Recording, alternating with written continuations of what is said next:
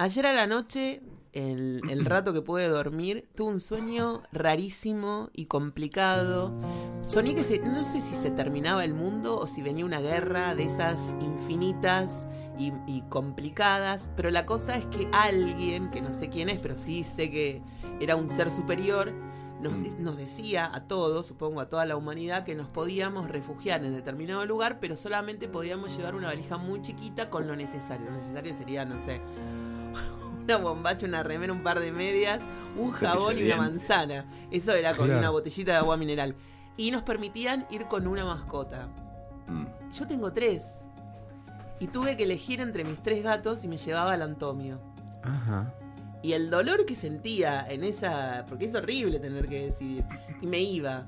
Y en el camino, que nos iban a subir como a unos camiones para llevarnos a un refugio, Sí. yo digo: no, no, no, no, yo no puedo ir con un solo gato. Se- Los dejaba a los dos otros dos solitos en la casa, Claro. que también querían venir. Horrible. Entonces me fui y lo llevé a Oli. Y la dejé a Courtney. Horrible también. Así que terminé y dije, bueno, si me tengo que morir, me muero y me, me volví con los gatos. Terrible. ¿Por qué hay que soñar tan feo? Pero qué, qué- son como historias Horrendas. impresionantes tus, tus Pero mira, sueños. mira cómo los gatos son protagonistas, digamos, importantes.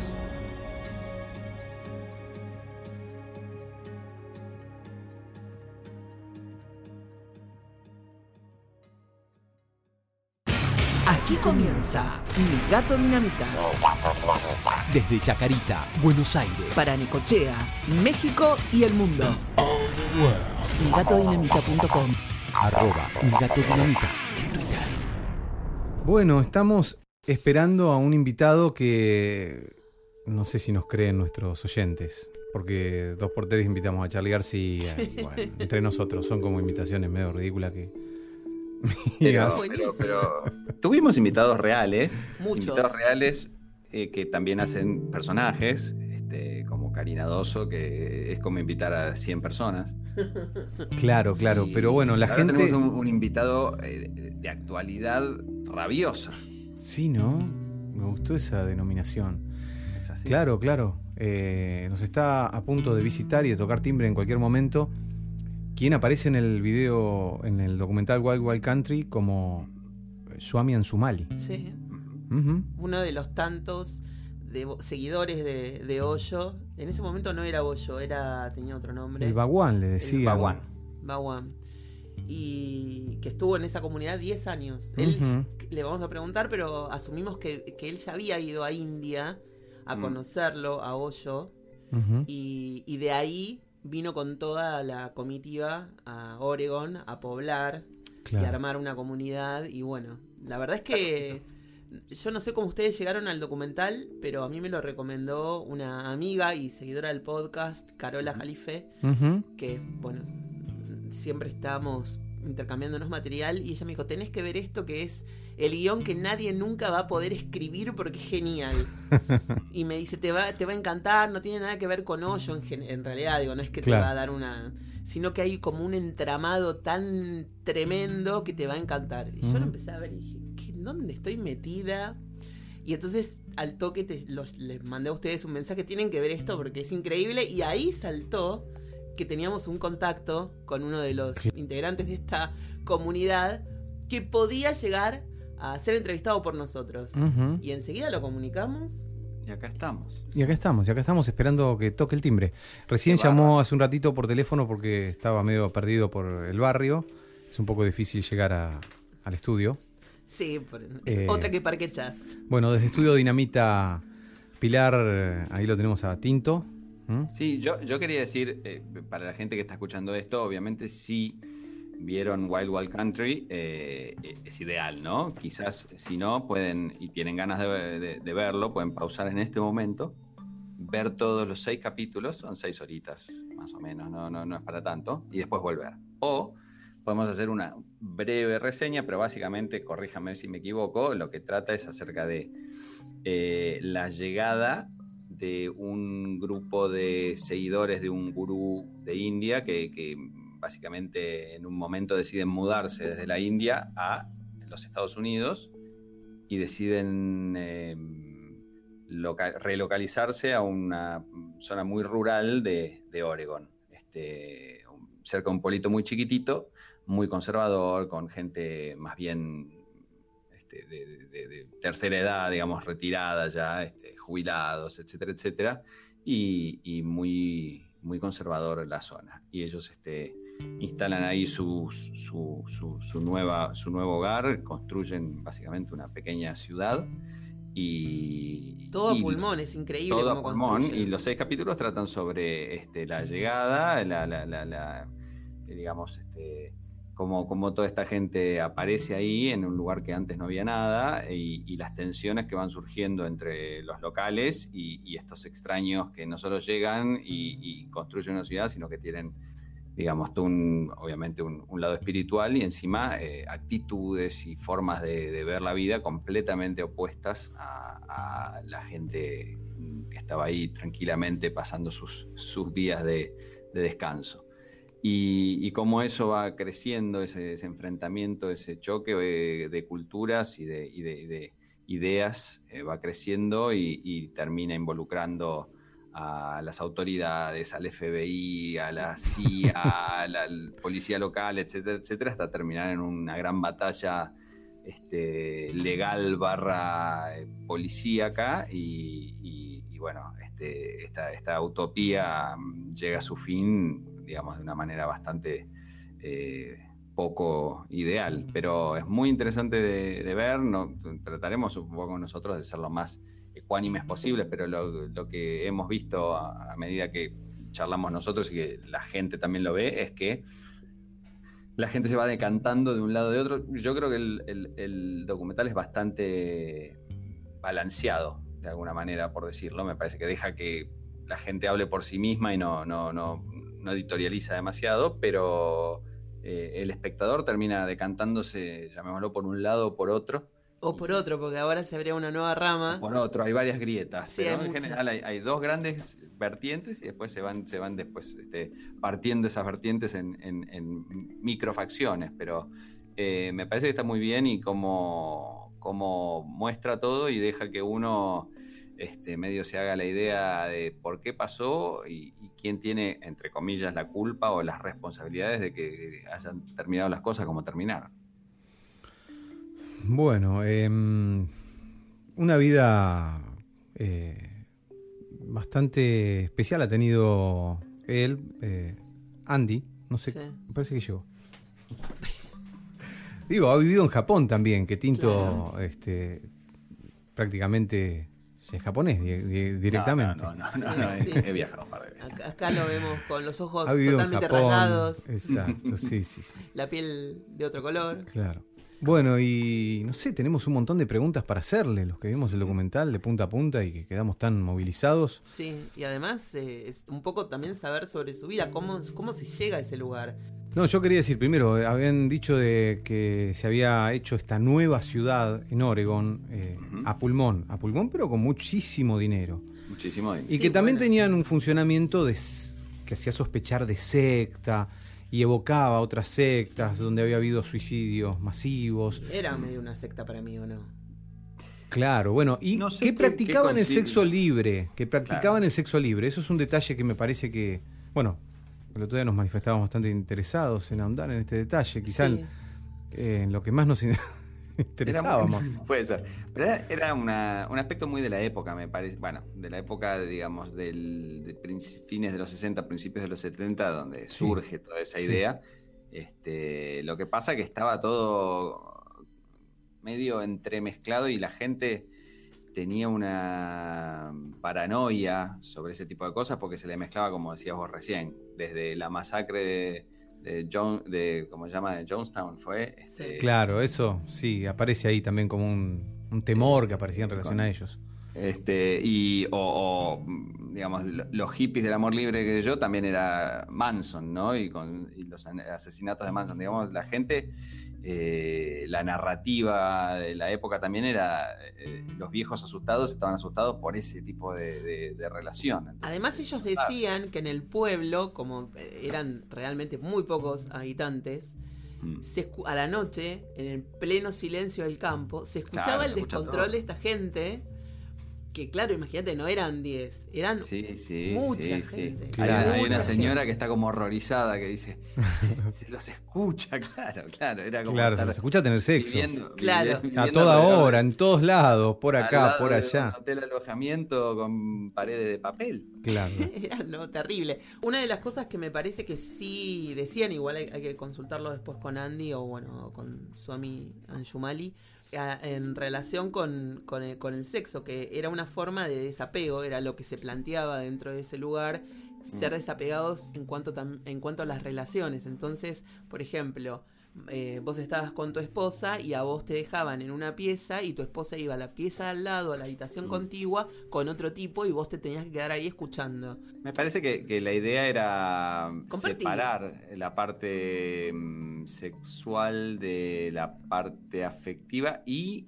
también me parece que estaba el tema este, eh, todas estas comunidades de, de amor libre, etcétera, etcétera, creo que buscan sacar esa idea que es quizás un poco más eh, en su visión retrógrada de posesión, ¿no? Bueno, mi esposa, mi esposo y nosotros dos somos los únicos, a una cosa de todo, digamos, un, un gran organismo donde todos participan. Oigan, oigan ustedes dos, que cuando yo vine con esa idea ustedes me sacaron volando. ¿Se acuerdan? Es ¿Querías verdad. hacer un podcast con todo el mundo? No, no, no me Es verdad, es verdad. Y en ese momento yo encima estaba solo porque Tinto no grababa con nosotros, así que. ¿O no? Ah, entonces, entonces yo no te pude haber sacado a ningún lado porque No, Ah. pero sí, vos estabas, vos estabas charlando ¿Estaba? y yo planteé toda Ah. esta idea de, de, de- de la pareja, Mm. de- no, no sé si libre, no sé si la, Mm. pero digamos, esa cosa de no pertenencia, Claro. muy a lo Yoko Ono, que bueno, si te querés ir con Claro, otro te vas y ya está todo bien. Ah, está muy bien, a mí no me parece mal, no, no, no, no, no recuerdo haber estado en contra de todo esto. ¿eh? Se burlaron, ¿viste? tanta libertad, tanta libertad y ahora cuando te toca, eh, eh, ¿viste? y ustedes se alegraron en ese momento de que yo lo estuviera No, pasando mal. No, de ninguna manera. Voy a Jamás, buscar el jamás. archivo, voy a buscar el archivo. Jamás, maldito jamás, jamás. De ninguna manera. I went down to Houston, I stopped in San Antonio. I passed up the station for the bus. Was trying to find me something, but I wasn't sure just what. And I ended up with pockets full of dust. So I went on to Cleveland. I ended up insane. I bought a borrowed suit and learned to dance. I was spending money like the way it likes to rain. Lord, I ended up with pockets full of cane. Oh, my sweet Caroline. What compels me to go? Oh, my sweet disposition. May you one day carry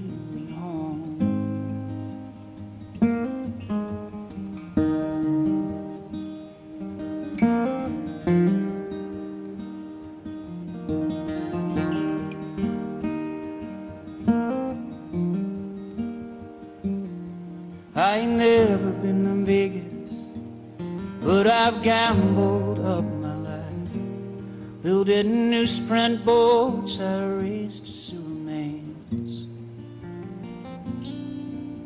Was trying to find me something, but wasn't sure just what. Funny how they say that some things never change. Oh, my sweet Carolina, what compels me to go? Oh, my sweet disposition, may you one day carry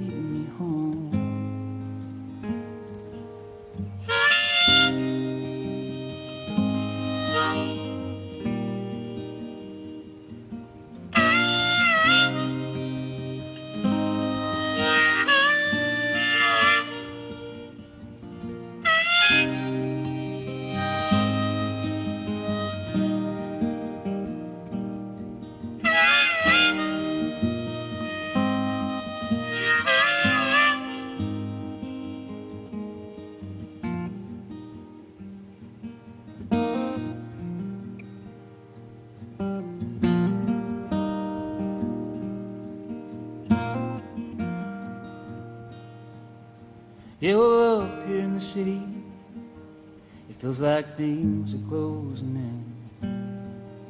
The sunset's just my light bulb burning out.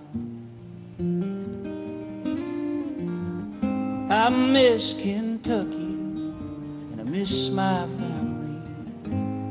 All the sweetest winds blow across the south. Oh, my sweet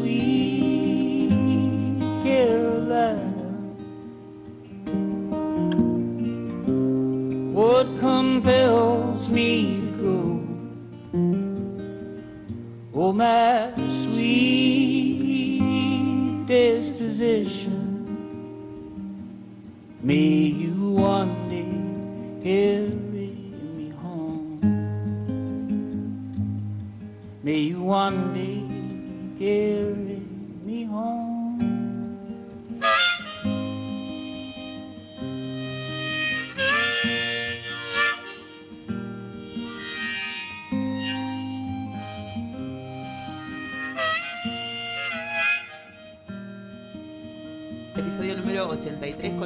invitado de lujo. La verdad es que, como lo comentábamos hace unos minutos, muy esperado. Estamos muy ansiosos y un poco nerviosos. Lo tenemos a Swami Anshumali. ¿Swami qué significa? Maestro de ti mismo. Y es todo el, el nombre compuesto. El nombre es Ansumali. Todos los hombres eran Swami, todas las mujeres eran Ma, que es lo equivalente de Swami. Ah, perfecto. Bueno, Mis tenemos- amigos me dicen Ansumali. Tenemos no me a nuestro invitado, Anshumali, en el piso. Y tenemos muchos saludos y muchos mensajes para darte de, de gente que te está esperando. Porque hace poco Netflix estrenó el documental Wild Wild Country. Y bueno, fue como una especie de bomba, por decirlo de algún modo. Están todos como enardecidos con el tema. Y entonces se popularizó tanto que cuando nosotros comentamos que íbamos a hacerte una nota, empezaron a llegar mensajes para vos. Mirá vos. ¿Viste? Bueno, tú sabes que ha- hay un centro Rajneesh en Buenos Aires. El muchacho que lo dirige no sé si estuvo en la comunidad, pero sé que hay un centro Rajneesh. ¿Cómo, ¿Cómo descubriste la comunidad? ¿Cómo se te ocurrió ir? No sé si se les ocurre alguna pregunta. O sea, toda la historia. Eso, exacto. ¿Cómo empezó? ¿Cómo arrancó? empezó ¿Cómo arrancó? Eso es, es- es arrancar por el principio, ¿no? Porque tu vida no estaba ligado a- al hinduismo, ni a Osho, ni a, ni a nada de eso, ¿no? Bueno, vamos a ponernos cómodos. Bueno, Ah, bueno, se descalza. se descalza. Me parece que vamos a estar más de cinco minutos acá. pero claro, es la idea. Ahí te dejamos una cama, mira, para que Claro, descanses. Bueno, para no mantenerlos en silencio mientras... Eh, yo eh, no estaba conscientemente buscando nada cuando empecé con el tema este. Eh, tuve una formación bastante tradicional, burguesa en la Argentina. Fui a estudiar a Estados Unidos, eh, arquitectura. Eh, después fui a, a Japón un par de años a, a estudiar con jardineros tradicionales como parte de mis estudios de arquitectura. Y en una visita que tuve con un profesor de Estados Unidos que estaba en Japón, un día se apareció con una, vestimenta naranja, barba, pelo largo y un collar con la foto de un señor también con barba al final del collar. Y con una apariencia obviamente muy distinta a la de todos los días, pero no hablaba nada del tema, lo que me dio mucha curiosidad. Le pedí que me dé un libro y como yo estaba en una situación en Japón que no había tomado vacaciones en, el tiempo que había estado ahí, dije, bueno, me voy a ir un par de semanas a la India a ver de qué se trata esto y de paso voy a visitar Taj Mahal y los lugares típicos porque no creo que la India no me interesaba mucho a ese, punto. Y entonces fui a, fui a la comunidad, me conocí otros discípulos japoneses, tomamos un avión juntos, llegamos a la comunidad, toda gente joven, muchos extranjeros, había hindúes, pero muchos extranjeros. Eh, estamos hablando de agosto de 1976. Mm. Eh, y alguien me hizo una cita con, con Osho, que en esa época se lo conocía como Bhagwan. Él se cambió el nombre en los últimos años de vida.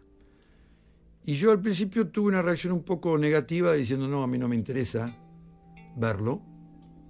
Eh, yo creía que estaba bastante formado en lo que estaba haciendo.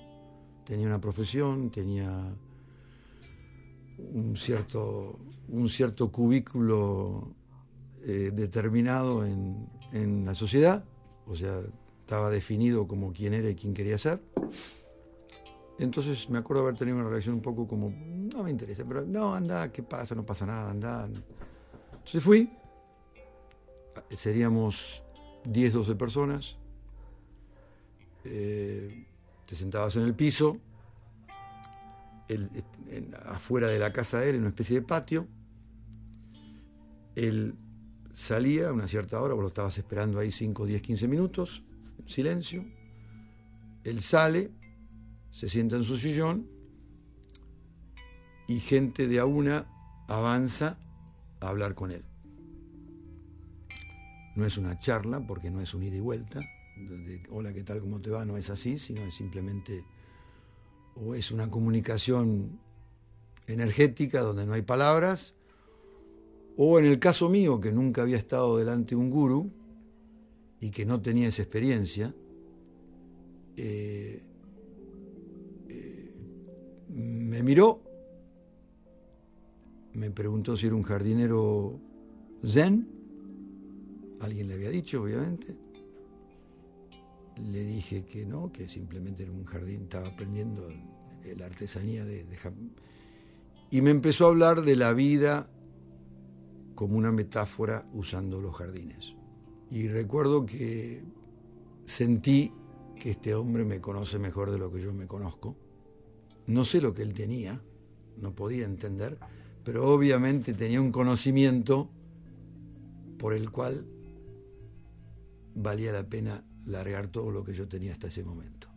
Y en una decisión muy intuitiva y muy inmediata, sin mucho pensamiento, y teniendo todo el balurdo de mi pasado en la cabeza, cuando él me ofreció de si quería ser discípulo, después de darme esta charla de 5 o 10 minutos, yo pensé, pero nadie le dijo que no estaba interesado. Y lo miré y dije, sí. Y ahí me dio un nombre nuevo, el nombre que mantuve durante 10 años, y por el cual todavía amigos de esa época me llaman de ese nombre. Y ahí empezó un nuevo periodo de mi vida en ese momento. Entonces, la pregunta que le va a venir a cualquiera, me imagino, es, ¿qué te pasó? Es decir, ¿Por qué? Porque yo no, era un tipo que... Es decir, era joven, tenía... En el 76 yo tenía 25 años, 24, no había cumplido 25 todavía. Pero no era una persona que estaba perdida en el sentido de que no, no estaba... Es decir, estaba bastante encaminado para una persona de 25 años. Y te había tenido ciertos logros personales que no, decir, no los tirás a la basura. La carrera que yo había hecho hasta ese momento no era algo que para despreciar. Y una formación estructurada. Muy estructurada. Em, una pregunta que se me ocurre, eh, así como vos en el momento fue una decisión casi, casi sin pensarla, hablar 10 minutos y decidir quedarte ahí. Y que no, no, no eras un alma perdida, sino que simplemente surgió cuando conociste a los demás que estaban ahí también eh, como discípulos de él, ¿habían tenido una, digamos, una experiencia parecida a la tuya, que habían caído ahí y que, que fue algo del momento? ¿O eh, la mayoría había llegado después de estudiarlo mucho, de haberlo leído? Este, ¿cómo, era las, para los eh, demás? Mira, yo te diría que la mayoría, y eran casi, la mayoría sería europea, era gente que había estado en el sendero desde hace un tiempo, que había investigado, quizá eran terapeutas, quizá habían hecho muchas terapias. En, los años 60 y 70 eh, hubo una especie de revolución en terapia donde se inventaron muchas técnicas nuevas, desde encounter, gestalt, eh, muchas cosas, eh, psicodrama. Yo no soy terapeuta, pero mucha de esa gente había dejado de lado, había, se había educado en terapias tradicionales y las había dejado de lado para experimentar con terapias nuevas. Y eh, yo diría que una gran parte, había el grupo, viste, el, grupo típico que agarra las mochilas en Londres y dos meses más tarde está en Turquía. Eh, o sea, el grupo de, gente que atraviesa Europa y, aparece en la India, que tenés eh, siempre gente joven que hace eso y que cayó en el ashram porque había oído que había muchos extranjeros y después nunca se fue.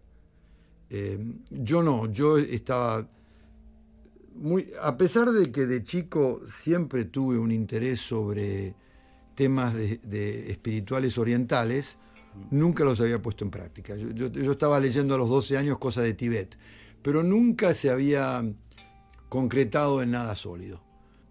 Y entonces en ese caso yo era un poquito distinto. Y eh, este, ahora que han pasado, mm, no sé, 30, no sé cuántos años, tenía que hacer el número, muchos de mis amigos se quedaron en cosas que están relacionadas a crecimiento espiritual y religioso, mientras que yo volví totalmente al estilo de vida que tenía en esa época, con un gran cambio, es decir, no es muy parecido mi estilo de vida ahora con el que tenía, pero superficialmente es parecido. O sea, eh, estoy, estoy completamente compenetrado en la sociedad en que vivo, me manejo normalmente, no ando con túnica naranja, ni barba larga, ni collares alrededor de mi cuello. Yo llegué ahí de casualidad y estoy hoy acá de casualidad, porque si el desastre que fue Oregon no hubiese sido, yo estaría todavía ahí. Yo estaba ahí de por vida, contento, convencido y sin, sin ningún interés de volver. ¿Y cómo, cómo comunicas este cambio a tu familia? Porque en algún momento tenés que avisar que haces un cambio rotundo de estilo de vida y que te vas a ir a vivir en comunidad y todo lo demás, que no es poca cosa. Digo, uno generalmente, estos grandes cambios atraen un, un tsunami familiar, ¿no? Eh, Mirá, si hubiese sido una familia muy unida, hubiese sido más difícil. Eh, mi familia era un poco, ¿cómo se dice? Disfuncional, se dice en español. Sí. Em, y entonces eh, yo opté por tomar un camino que nadie tenía la curiosidad de investigar y de hacer preguntas. Así que de esa manera fue muy fácil. Es como si cortás y te vas. Tomás un, un cohete extraterrestre y desapareciste. Yo cuando volví, después de 10 años, era literalmente como aterrizar en la luna. ¿no? Cuando yo volví había computadoras, cuando yo me fui no había. Ay, qué fuerte. Sí, un montón de, un montón de cosas así. Y fue una reintegración bastante complicada, pero como se como hay un proverbio que dice todo lo que termina bien está bien. Y entonces tuvimos mucha suerte. No te digo que esta vida que llevo ahora es mejor que aquella, pero hubo claramente dos etapas que el documental no muestra que es la etapa de la India, que yo la haría de vuelta en un segundo, y la etapa de Oregon, que yo de los cuatro años que estuve ahí quizá haría dos, los dos últimos años no los volvería a repetir. Mm. Y ahora con el conocimiento que tengo de todo lo que pasó, capaz que ni haría Oregon para nada. Pero eh, el viaje de esos diez años fue un viaje bárbaro, sensacional. No tengo ninguna ¿cómo se dice? Me salen palabras en inglés y va a aparecer. No estás arrepentido. Mm. Arrepentido, claro. Bueno, entonces hay, mucho que el documental no muestra. Como por ejemplo. Mira, la, pregunta básica. ¿Cómo puede ser que una persona como vos y yo de repente larguen todo y se vayan a la India a vivir una vida donde no te ganas plata, no, no te haces un nombre, donde simplemente estás, donde simplemente sos. ¿Por qué? ¿Cómo? es muy fácil. Si hay gente que tiene la imagen del paraíso, suponete, que todos sabemos que es ficticio. Pero si, si vos estás en un lugar donde te das cuenta que todo el mundo está trabajando para mejorarse y mi mejora no depende de tu, detrimento, de tu detrimento, ¿es español eso? Sí, sí. Entonces yo puedo mejorar sin aplastarte a vos. Y eso es una gran cosa. Eso es un ideal de Correcto, sociedad, ¿no? correcto. Debería ser un ideal de sociedad. Correcto. Ahora, sí, a mí una de las cosas que más me llamaba la atención, que en broma decíamos, bueno, este es- ese es tu lado capitalista, era el tema, ¿y cómo, cómo sobrevivían eh, eh, con, con, Sí. ¿no? Sí. El Yo día a voy a- día.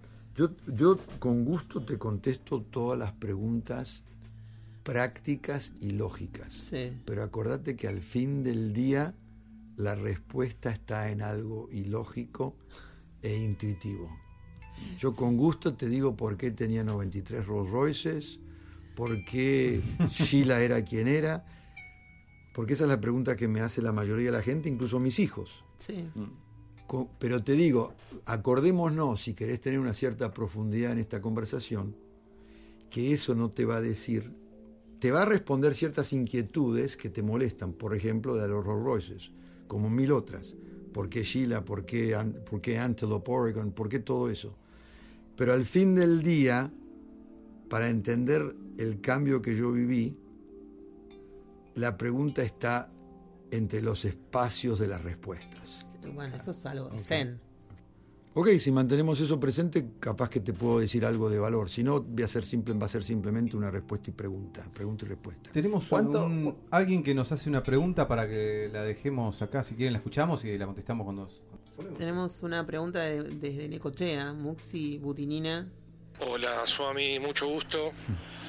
Te mando un gran saludo y un abrazo a la distancia desde Necochea. Y mi pregunta, lo que yo quería saber era cómo era un día habitual en la granja de Hoyo desde el comienzo del día hasta el final. Muchas gracias. Sí, es una buena pregunta. Tiene varios niveles. El primero es si estamos hablando de la India o estamos hablando de Estados Unidos. Yo te voy a narrar mucho más de la India, que es lo que menos se vio en el docu- documental, que era la parte más importante de lo que yo viví. En la India depen- dependía, el primer año que fui, que me quedé solamente tres meses, y fue más bien experimental, y ahí viví todos los grupos, de varios de los grupos de terapia que eran ofrecidos, además de la meditación, aparte de, de las sesiones de baile y, y todas las cosas que eran para liberarte, digamos. Uno de los objetivos grandes era eliminar tus represiones psicológicas, sexuales, intelectuales. Entonces yo que a- había grupos que era puro amor, digamos, y habría grupos que era pura piña. Y dada mi personalidad, Baguán me mandó a hacer los grupos más de piña que de amor. Entonces, el que más viene a mi memoria, y a veces los mezclaban también, y generalmente eran grupos o de un día o de una semana. Uno de ellos se ve que hay una manga de gente desnuda corriendo por todos lados que parece un desastre. Yo viví eso. Eh, Era un grupo donde se llamaba Encounter, que significa encuentro, pero encuentro eh, de confrontación, donde ibas a una habitación eh, toda acolchonada, la puerta siempre estaba abierta para que vos te vayas en cualquier momento, nadie te obligaba a estar ahí. Había un terapeuta, en este, en este caso particular un hombre de mucha experiencia, que había fundado un centro, eh, en esos momentos se llamaban Human Growth Movements, movimientos de crecimiento humano, que habían empezado en, en- en Londres, bueno, por lo menos yo- eso es lo que yo conocía. Y mm, él era un catalista, un catalizador, donde 12 personas, no me recuerdo el número, pero digamos entre 8 y 15, digamos 12, se sentaban, sea en un círculo, sea apoyados contra las paredes, sea... Y él generalmente no decía nada. Y el grupo, imagínate, al principio estás la primera, ah, yo me llamo Josecito, yo me llamo Pepe, yo me llamo María. Y yo me acuerdo, y yo, ac- acordate, yo vengo de una familia muy burguesa en Buenos Aires, Argentina. O sea que el nivel de represión era bastante acentuado. ¿sí? Una de las cosas que me recuerdo es que estábamos en círculo, todavía no había empezado la parte intensa, y una chica danesa, hermosa, de repente se saca toda la ropa y la pone prolijitamente de lado, y nadie, nadie dice nada. Nadie batea un, ¿cómo se dice? Pestañea. Nadie pestanea. Yo nunca había visto una mujer desnuda en público y dije, bueno, voy a tener que decir algo porque realmente esto me. Todo el mundo está diciendo un poco las cosas que. Digo, te felicito por, ser tan natural y sacarte la ropa y nadie dice nada. Te voy a decir que yo te noté. Y, y entonces un chico dice, y entonces si vos te parece que eso es tan bárbaro, ¿por qué no te sacás la ropa vos también? Ah, no, yo no me saco la ropa. Y entonces se me vienen todos encima y empiezan a arrancar la ropa. Y yo empecé a las piñas y me dejaron tranquilo, pero ese fue el primer día. Al quinto día nadie tenía ropa por ningún lado. Eh, había, también había situaciones donde, suponete, había, me acuerdo, un tipo había venido de Vietnam y tenía unos fantasmas en la cabeza tremendos, con ha visto- había muerte, matado, y entonces en esos grupos había piña en serio.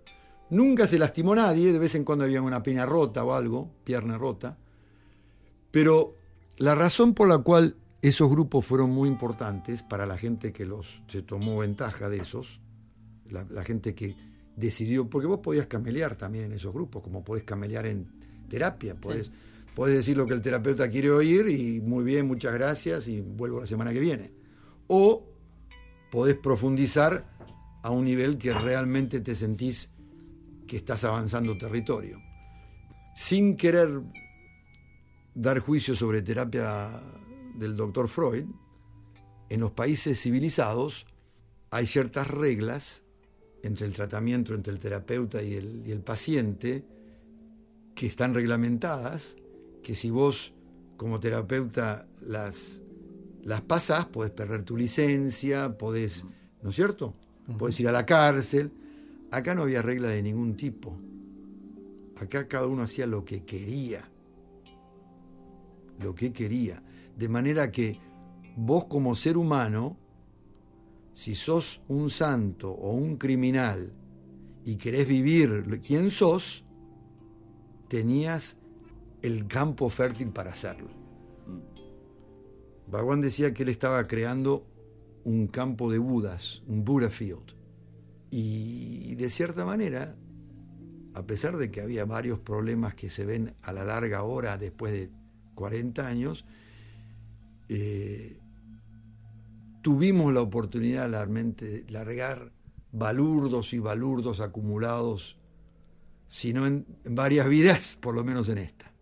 Y eso es algo que yo aprecio muchísimo. Entonces, antes de empezar a hablar, en algún momento alguien de ustedes me va a preguntar quién era Bhagwan. Puede ser, Y- es una buena pregunta. Y si no me preguntan, yo les Sí. pregunto a ustedes. Sí. Y les voy a contar una anécdota de Zen que les va a dar una pauta de, de- de lo que yo pienso. Y que no todo, vos entrevistas 100 sannyasis y 100 van a ser distintos. Ujú. ¿Me- me- ¿Quieres que haga eso o me quieres interrumpir con alguna pregunta en este momento? Ok. Bueno, hay un monje en, hace 500 años en la China que había estado varios años en el templo y sentía que no estaba creciendo espiritualmente. Entonces ve un anuncio en el mercado, cuando va a comprar sus verduras, que dice, venga a vivir con nosotros y trabajar con nosotros y le prometemos la iluminación.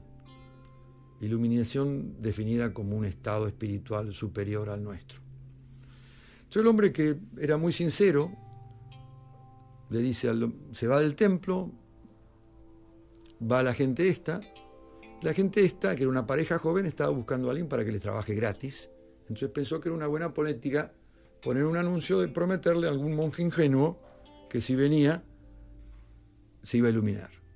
Entonces el monje va, lo hacen lavar los pisos, cocinarles, limpiar los baños. El monje cumple con todo. Después de dos años le dice, mire, yo creo que he hecho todo lo que ustedes me han pedido, pero no he hecho realmente progreso espiritual. Sigo estando en, en el, al nivel que yo siento que no he progresado. Y le dicen, eso es porque usted no ha tratado con suficiente ahínco, con suficiente fe, con suficiente confianza, trust, no sé cómo se dice trust, es más que confianza. Eh, tienen que hacerlo más duro por dos años más. Entonces el hombre lo hace, lava, lava las latrinas, les cocina, eh, hace todo lo que ellos le piden, y entonces la pareja dice, vamos a tener que sacarnos de encima a este tipo porque nos va a delatar y se va a dar cuenta que somos un fraude. Entonces cuando él vuelve a los dos años dice, bueno, todavía no, dicen, bueno, ahora es la prueba final, usted ya está listo para la prueba final. ¿Ve el pino ese ahí? Súbase al pino. Entonces el hombre se sube. Y ahora, súbase un poquito más. Y ahora, un poquito más. Ahora lárguese. Entonces el tipo se larga y cuando sale volando dice gracias, gracias, gracias. Esa es mi experiencia con Baguán. Yo no sé si Baguán era un iluminado, yo creía que era un iluminado y ahora te digo que podía haber sido, no podía haber sido, no sé. Pero yo digo gracias, gracias, gracias. Muchos de mis compañeros tienen una pica porque todo lo que salió, especialmente revelado por esto, que nosotros ni nosotros sabíamos, porque la mayoría de nosotros no éramos confiados como para cometer esos crímenes.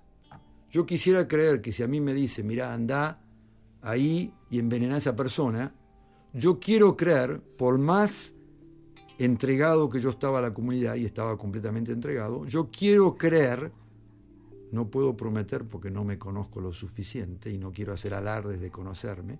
Quiero creer de que yo no hubiese ido a envenenar a alguien, pero no sé, no sé. Pero lo que sí sé que tuve la suerte que no, me, no era de confianza del grupo de Sheila como para cometer esos crímenes. Y la gente que se rodeó ella eran todos, por decir algo, chupamedias. Y tuvieron tanto poder, porque dentro de la comunidad era una organización muy compleja, entonces alguien tiene que ser el jefe. Si yo te digo a vos, hoy vamos a limpiar el piso, vos no me estás diciendo a mí, hoy vamos a limpiar el piso, yo te estoy diciendo a vos. Entonces significa que yo tengo un poco de jerarquía con respecto a vos, porque yo estoy dirigiendo las tareas. Esa gente dirigía las tareas y por lo tanto tenía cierto poder. Y en cierto momento tenía mucho poder. Además, de tener acceso, cuando Baguán y la comunidad creció, Baguán de ser a esta distancia que yo tuve con él, era de acá a la otra cuadra. Entonces esa gente, para mantenerlos interesados, tenían acceso a Baguán. Ahora, acceso a Baguán significa simplemente que vos tenías el derecho de ir a verlo cuando él hablaba en un grupito de 10 personas. No era que Baguán te hablaba a vos personalmente. Bueno, entonces, mira, yo, eh, a ver si se le ocurre, le contesté al muchacho ese que, era la vida diaria, ni, llegué a eso, ni llegué a eso. bueno, entonces, no llegamos todavía, pero bueno, quedó. Bueno, entonces, una de las cosas que te pensé comentar con la respuesta del, del amigo este en Ecochea es que si estabas en un grupo, te pasabas el día en los grupos. Salías a comer, dormías, volvías al día siguiente al grupo. Y yo hice tres, meses de eso, no todos grupos así agresivos y, de confrontación, sino también grupos donde bailabas muchísimo y te enamorabas, no te enamorabas. Eh, la, manera como te movías con la gente, sea del sexo opuesto, sea de tu propio sexo, depende de tu inclinación, era muy, muy fluida, muy, muy fluida. Eh, y, y no, corrupta o pornográfica o sexual o atavística o no, muy fluida. ¿Ok? Em, y por lo tanto, porque Baguán decía, el único momento cuando la mente para de hablarte por segundos, que está al acceso del hombre normal, del hombre y la mujer normal, es a través del sexo. Cuando vos estás en la culminación, tu mente por segundos brevísimos para. Y ahí no tenés que qué voy a hacer mañana, que me olvidé de ir al mercado, que cuánta plata tengo en el bolsillo. Ahí en ese segundo tu mente para. Y si vos podés maximizar eso, vas a entrar en meditación. Entonces, tenía, él decía, de sexo a la superconciencia. ¿Por qué? Porque el sexo es la manera más fácil de entrar en meditación. especialmente si lo haces con un ser querido, donde, donde ambos fluyen, y eso es lo que es Tantra. La meditación Tantra básicamente es eso.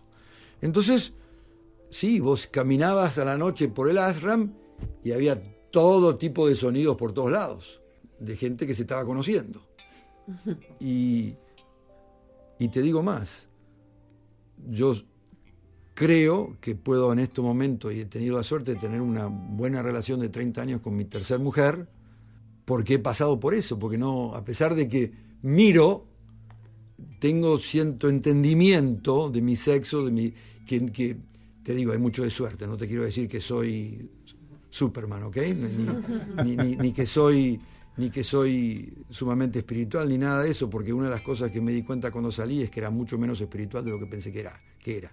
Porque uno de los problemas de la comunidad es que teníamos el ego más grande que podés tener, que es el ego espiritual. ¿ok? Una cosa es decir que tenés mucha plata, otra cosa es decir que sos muy hermoso y, y- o que sos muy inteligente. Son todas ve- versiones del ego. Pero decir que tenés un ego espiritual es la más grande de todas.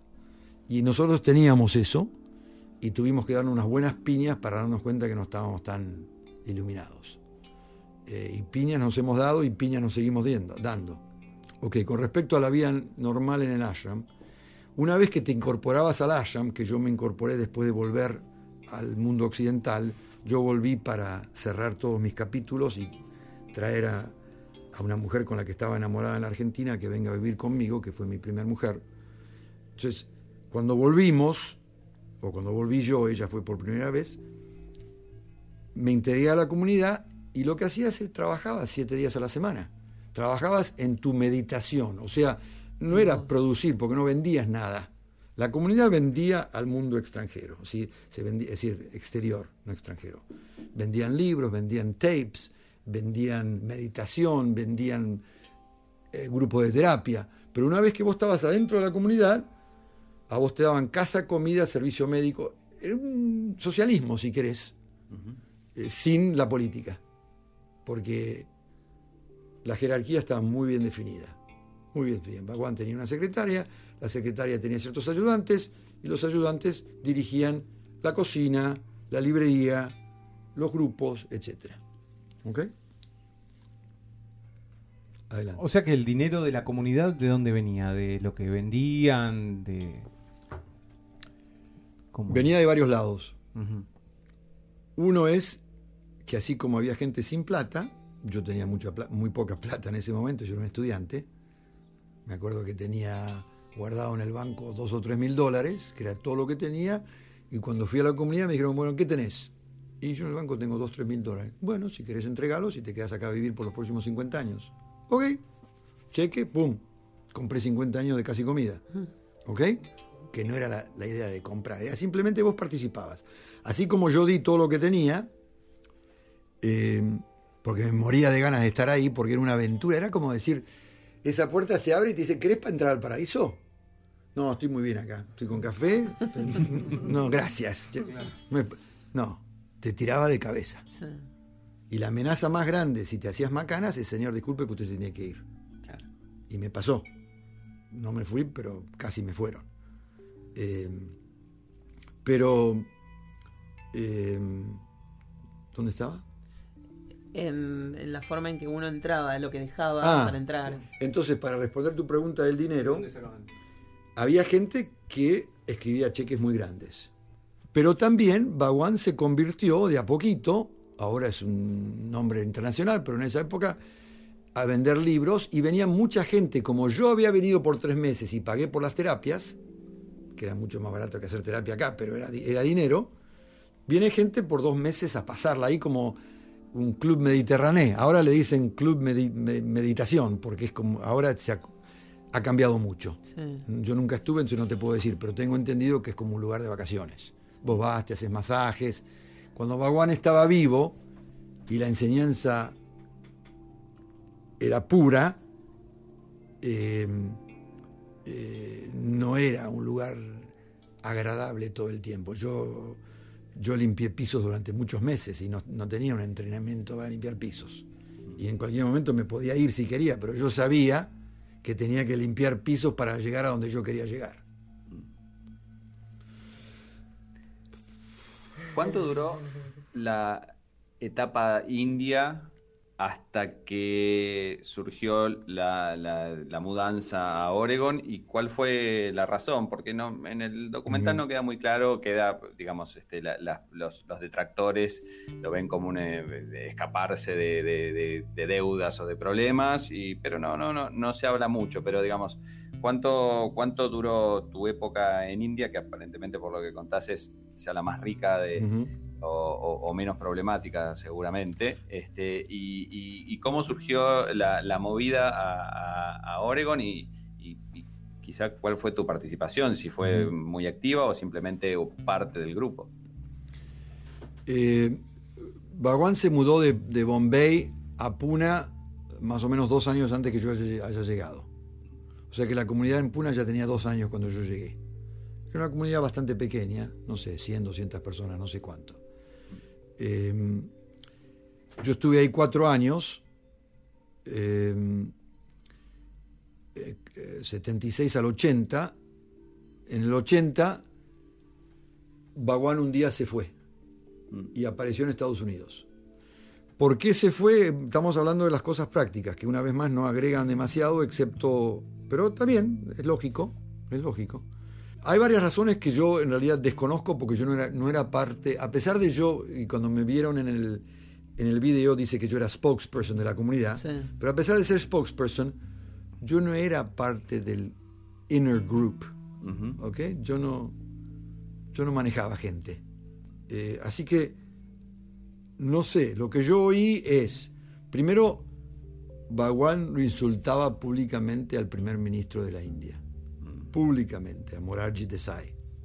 Supuestamente el primer ministro de la India estaba concentrado en sacarse encima a Bhagwan. Entonces, creo que tenían un problema impositivo serio. ¿ok? La India es más desorganizada que la Argentina. Ahí es muy fácil no pagar impuestos.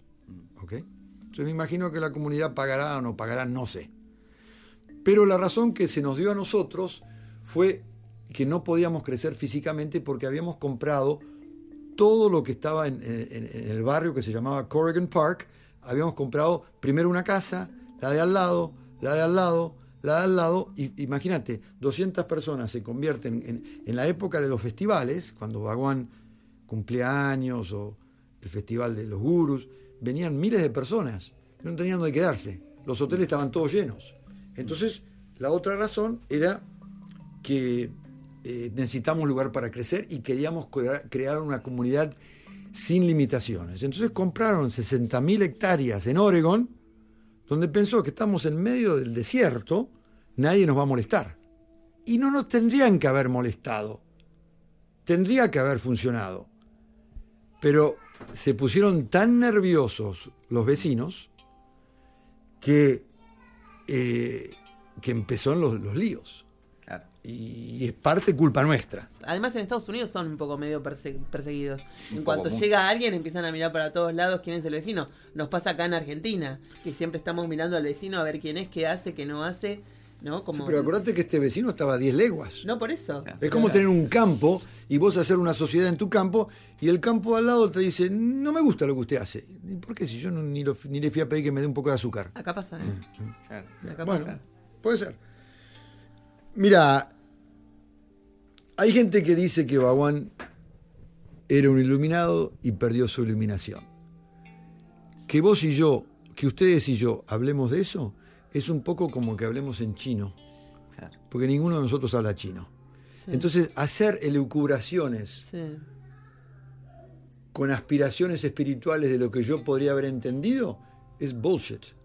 Mm. Eh, eh, Es, eh, no tiene sentido. Yo no sé quién era Bhagwan y nunca voy a saber quién fue Bhagwan. Y no importa quién fue Bhagwan. Porque la historia que te conté, aunque sea un fraude, fue un fraude fenomenal para mí. Entonces, yo no me preocupo en eso. Hay amigos míos que empezaron a publicar cosas que sí, no me di cuenta, ahora me doy cuenta, vi la luz. Escuchame, estabas metido 100%. Nadie te obligó a venir ahí. Veniste de tu propio, de tu propio ¿No es cierto? Claro. Nadie- es decir, Y si también vos te podía decir. Claro, si te comiste un balurdo, tomar responsabilidad. Y la verdad que no sé si todo el mundo aprovechó, yo siento que aproveché mucho. Yo siento que me ayudó muchísimo a ser quien soy yo hoy, con el cual, a pesar de mis imperfecciones y mis problemas y mis defectos, me manejo. Sí, tengo una familia, no estamos a las piñas, cuando hay conflictos se resuelven, hasta el día de hoy, por ahora toco madera. Eh, todo eso no existía dentro de, mi, dent- dentro de mi periferia de posibilidades. Tener una vida normal no era una posibilidad. Externamente sí, pero interiormente no. Entonces, si me preguntas quién era Baguán, yo te voy a decir con toda sinceridad que no tengo idea. Yo lo que sí te puedo decir, y lástima no traigo fotos, y usted esto es radio, no es. Pero yo tuve experiencias energéticas delante de Baguán, que solamente estando a tres pies de él, a un metro de él, las pude tener, donde la energía de mi cuerpo, y yo te digo que no era psicosomático, porque no soy un robot, decirle, yo sé quién soy, ¿entendés? No soy un tipo que se come cualquier camelo. No soy un ingenuo. Podrás decir, bueno, este tipo es medio ingenuo. Bueno, es la decisión del que está oyendo, pero yo sé que tuve experiencias energéticas con Baguán que fueron muy poderosas. Que de repente delante de él me surgió una energía que, era incontrolable. Y después me calmaba y volvía. Pero que de repente la mente no era parte de mi, de mi ser, como lo es en este momento, que básicamente vos, yo y todos nos estamos comunicando a través de la mente. No hay energía, no hay, no hay un campo energético que dirige esta conversación. Lo que dirige esta conversación es la mente y el entendimiento o la, o la falta de entendimiento. Con Bhagwan había muchas conversaciones energéticas. Y eso anda a explicarlo. Por eso el documental supongo que además tomó otro punto de vista y no ese. Es muy difícil explicar eso. Sí, y aparte acordate que los directores, primero, quieren hacer algo que comercialmente sea un éxito. Claro, los directores de. ¿Sabes algo de quiénes son los realizadores y todo? eso? Son dos jóvenes documentaristas, ¿se dice eso así? Documentalistas. que han tenido bastante éxito, que rechazan a Hollywood y que eh, han hecho su propio camino como, como filmadores, como eh, al, al principio no con mucho éxito y ahora de repente con mucho éxito y han hecho varias películas. Eh, y parece gente bien y honesta. El solo hecho que hayan presentado a los individuos que presentaron y le darle la oportunidad de que hablen sin burlarse de ellos, es muy fácil decir, escúchame viejo, vos te lavaron la cere- el cerebro. Es muy fácil decir eso. Claro, claro. Nosotros decíamos, me lavaron el cerebro que también, que por favor no me lo ensucien. Ustedes se filmaban en la comunidad para que ellos pudieran, los documentalistas pudieran tener todo este material de archivo. ¿De dónde sale? No, mucho de lo que ustedes vieron era filmado por los reporteros que venían. Cierto. Eh, había, yo no sé, eh, la, la- la filmación que tuvieron de la gente corriendo y bailando como locos, que Sí. parece una orgía, eh, se supone que hubo una persona que vino de Alemania en cierto momento, Sí. que era, un una persona que quería comprobar que ahí estábamos todos locos, Sí. y llevó una cámara oculta Sí. y filmó eso. Sí, Porque habla- si no- hablan de él, de hecho, claro. Sí, está por salir un libro de un reportero alemán que era que yo hice el primer grupo de encounter con él, amigo mío, muy buena gente, se acaba de morir, bastante más grande que yo. Lo están por traducir al inglés y les recomiendo ese, ese- ese libro si llega a salir, porque cuenta la historia de adentro a través de un report, de un periodista que sabe escribir muy bien. Yo todavía no lo vi al libro porque está en alemán y yo alemán no leo. Entonces, ¿Dónde estábamos? En el material de archivo, ¿no? Porque es increíble Ah. el, el material que tienen. Sí. Tienen muchísimo material. Sí. De hecho, está todo, casi todo armado con material de archivo. Pero si vos te fijás, mucho de ese material no está hecho por gente de adentro, está hecho por gente que venía a pasar el día, suponete, Sí. cuando Claro. él maneja los, los Rolls Royces o todo eso, era gente...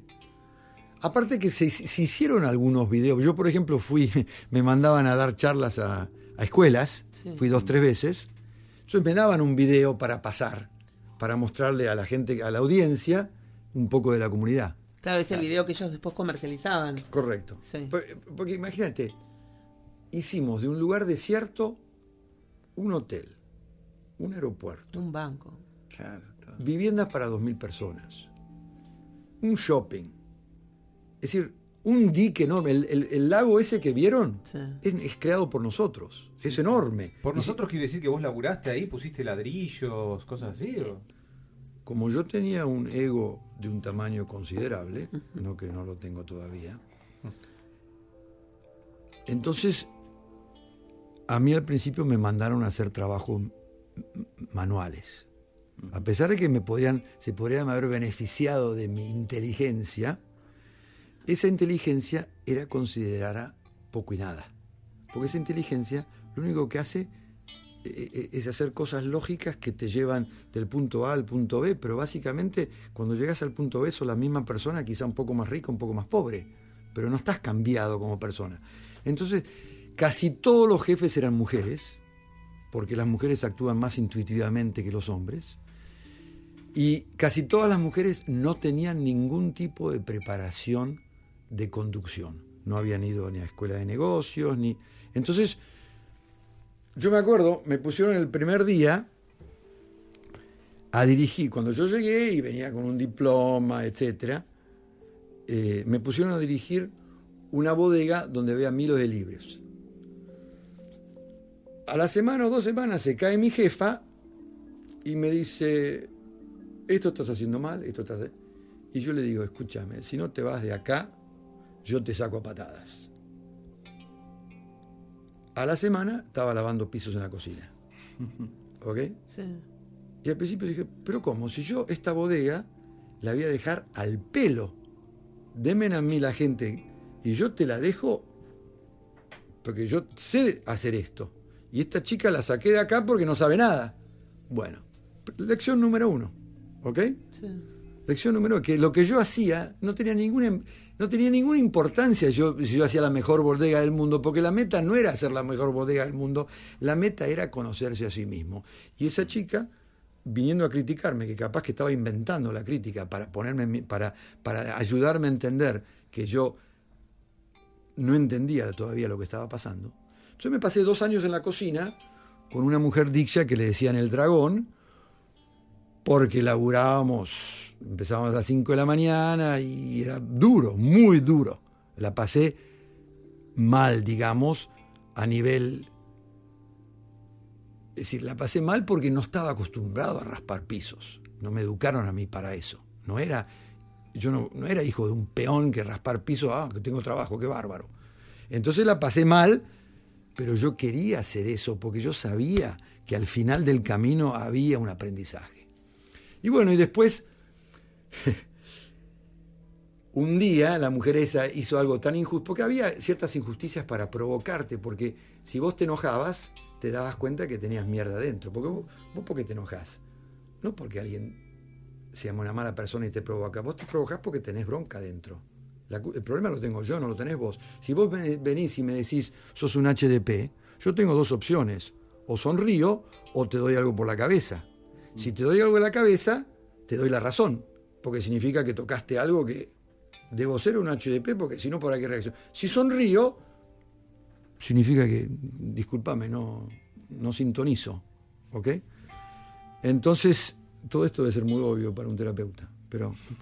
eh, eh, La posición subjetiva. Cantidad de- eh, pero, para que me No, perdí de hay vuelta. muchas cosas que resuenan al psicoanálisis lacaniano, muchas cosas, muchas cosas. ¿Qué te estaba contando?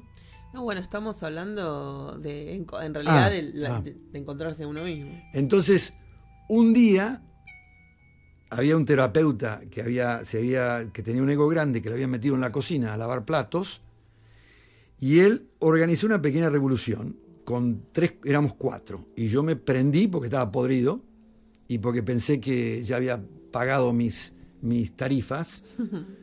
Y entonces organizamos una revolución y le empezamos a gritar a la jefa que era una cosa completamente anormal, porque esto, esto es una jerarquía donde el gurú está arriba. Es decir, es decir, Anormal. completamente anormal. Nunca había habido una revolución. ¿Qué revolución? Algunos gritos, nada más. Al terapeuta lo mandaron de vuelta al occidente. A mí me promovieron de trabajo y me dieron un trabajo de esos que tenía. Porque, porque ¿qué pasó? Me llamaron a la oficina y me dijeron, Ansumali, esto acá no funciona, te vas a tener que ir. Y yo me acuerdo de haberme caído en mis rodillas y decir, yo no tengo a dónde irme. Yo no me quiero ir a ningún lado. Si metí la pata, metí la pata. Y cuando yo hice esa especie de acto de rendición, ahí me dieron un premio, si querés, si querés un premio, no sé si un premio, pero me dieron un trabajo que era mucho más fácil, como que ya había cumplido esa etapa. Así todo no significa que, que había dejado de lado mi ego ni nada por el estilo, eso es una meta casi imposible, casi imposible. Pero sí, yo en ese momento pensé, uh, qué bárbaro, estoy haciendo un progreso sensacional. Sí, habré hecho algún progreso, pero de ahí a llegar a la meta final faltan muchas vidas. No, quería preguntar por Sheila, este personaje, ¿no? ¿Cómo era? ¿Qué relación tenías? ¿Qué sabías de ella? Mira, le estás preguntando a alguien que no le, no le cayó bien Sheila del primer día. ¿ok? Ella Yo- llegó antes de que vos, Sí, estaba. sí, ella llegó un- uno, no solamente llegó antes que yo, sino que el padre de ella lo conocía a Baguán. Entonces ya de, ya de chica lo conocía a Baguán, de nena, porque Baguán era más grande que todos nosotros, de, de edad. Eh, eh, ustedes habla- oyeron hablar de Gurdjieff. Ok. Gurdjieff. Sí. Mm. Ok. Gurdjieff era un místico, no sé si era rumano o húngaro, creo que era húngaro, de principio de siglo, que usaba técnicas muy inusuales para ayudar a sus discípulos. Por ejemplo, cavaba un agujero, llenalo, volví a cavarlo. O a veces emborrachaba a algún discípulo para ver realmente quién era, porque supuestamente cuando está... Bueno, no- en la comunidad se decía que muchas de las técnicas de Bhagwan eran gurdjieffianas. Entonces te ponían un jefe que vos sabías que era un bruto total. Vos te las podías aguantar, aceptar, porque parte de, un trayecto espiritual es el tema de la rendición. Que en nuestra sociedad rendirse significa someterse, necesita esclavizarse, y en un tema espiritual rendirse es abrirse al más allá. Eso es un tema complicado, porque abrirse al más allá es una línea muy fina entre esclavitud y abrirse al más allá. ¿Ok? Tener de- trust, confianza, trust, yo te puedo tener confianza, pero eso significa que me puedes engañar muy fácil. Entonces yo tengo trust, pero hasta en qué momento es trust y en qué momento es ingenuidad. ¿Ok? Entonces, la idea era abrirte al más allá. Digo al más allá porque si digo Dios van a venir un montón de ideas locas. ¿no? Otra cosa que les quiero decir a tus oyentes. Suponete, en, en el año cero, hace 2000 años, 2018 años, había gente en Galilea. Había gente como vos y como yo. No era ni vos ni yo, pero era gente. Como vos y como yo. Estaba el, el basurero, el carpintero, el comerciante, el rabino, estaban todos. Estábamos nosotros. ¿Ok? Había gente, estamos de acuerdo, que era una sociedad normal. Sí. Vos estás en la playa un día, en, la- en el lago de Galilea, y aparece un tipo. Y dice algunas cosas, y hay gente que lo está siguiendo. ¿Vos qué haces? ¿Vos seguís con tus cosas?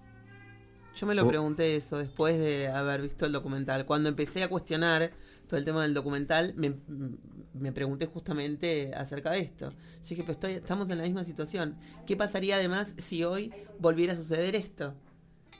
¿Qué posición voy a tener yo? Que en teoría soy cristiana y, ¿no? Ahí se me armó como un poco de lío y quedé medio desestabilizada porque dije, bueno, sí, claro, es así. Seguiría Yo largo todo y lo sigo. sí, seguro. No me queda ninguna duda porque el hombre ese sabe, tiene algo que yo quiero. Él sabe algo que yo necesito. Sí. Y si, y si vos pensás que vos estás re bien porque tenés suficiente cuenta en el banco y tenés familia que te quiere, está bien, está muy bien eso. Es mucho mejor que no tenerlo. Pero yo nací con la ansiedad o con la necesidad de, pienso que esto es muy temporario. O sea, estuve mu- muerto millones de años y voy a estar muerto millones de años. Y entonces quisiera, tenía una ansiedad por ciertas explicaciones. Entonces, seguirlo a Bhagwan para mí fue una experiencia similar. Yo pienso, si te lo encontrás al Buda, ¿qué haces? ¿Le ofreces una, manzana y seguís caminando?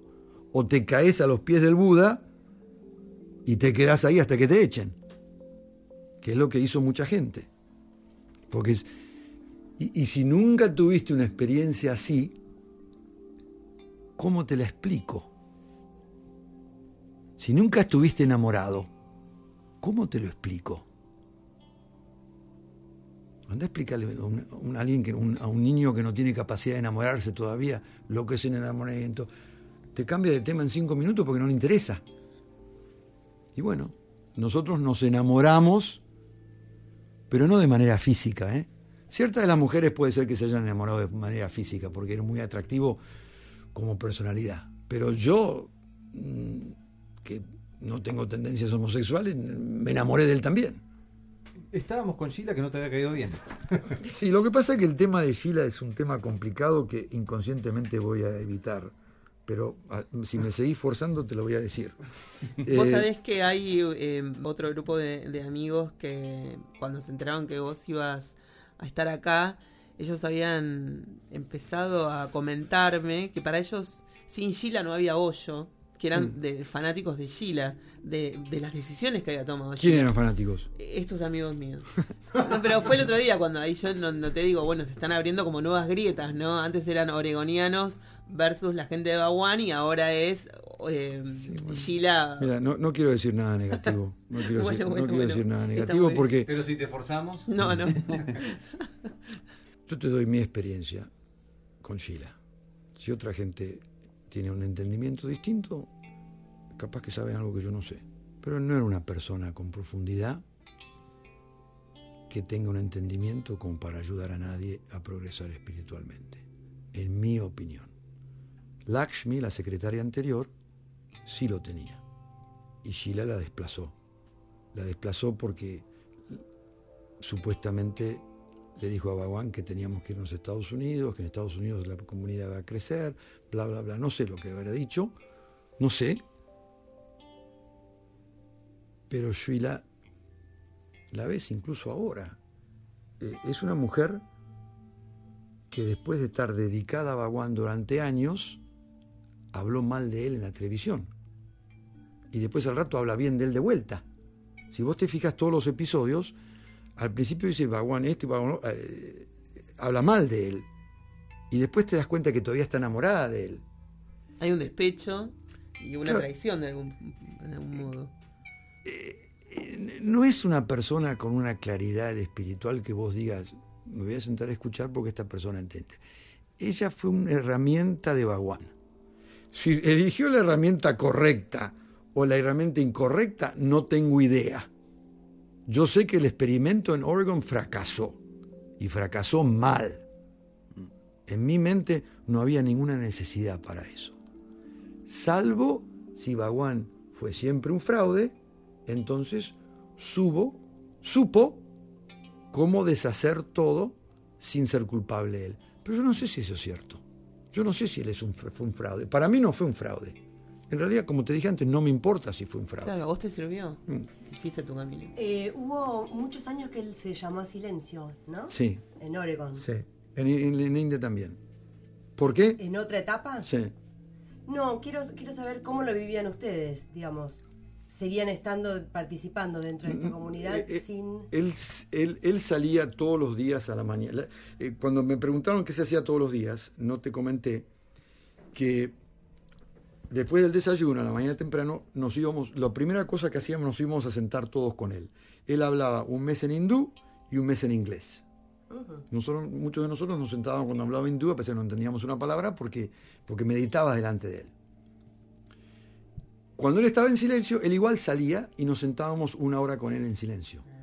O sea que la Había una comunicación. Correcto, correcto, había una comunicación. Eh, sí, aparte, se supone que cuánto te puede hablar un hombre hasta que ya te dijo todo lo que tiene que decirte. Es decir, a, a un cierto nivel tenés que sintonizar a otra cosa que no sean las palabras. Eh, sí, pero era más difícil porque era tan lindo oírlo hablar y, y- y- y lo que decía te resonaba tan profundamente que era, una, era como ir a un, a un concierto, digas, que te pones high oyéndolo hablar y te ponías high. Nosotros nos poníamos super high, nada más que no había drogas. Eh, Eso, no había drogas. no había nada de drogas. No había nada de drogas. Eh, al final se supone que él empezó con el dentista a, a- a- a tomar laughing gas por los dolores, pero se supone que tomaba, no sé, y no sé cómo terminó en eso. No, no, no me cabe en la cabeza que lo mismo que ciertos rumores de que, de que tenía, cosas sexuales. Yo no, no me cabe en la cabeza porque yo sé, me consta, porque yo en una época cuando me sacaron de la cocina me pusieron de guardia de él. Y, yo hacía guardia afuera de la habitación de él.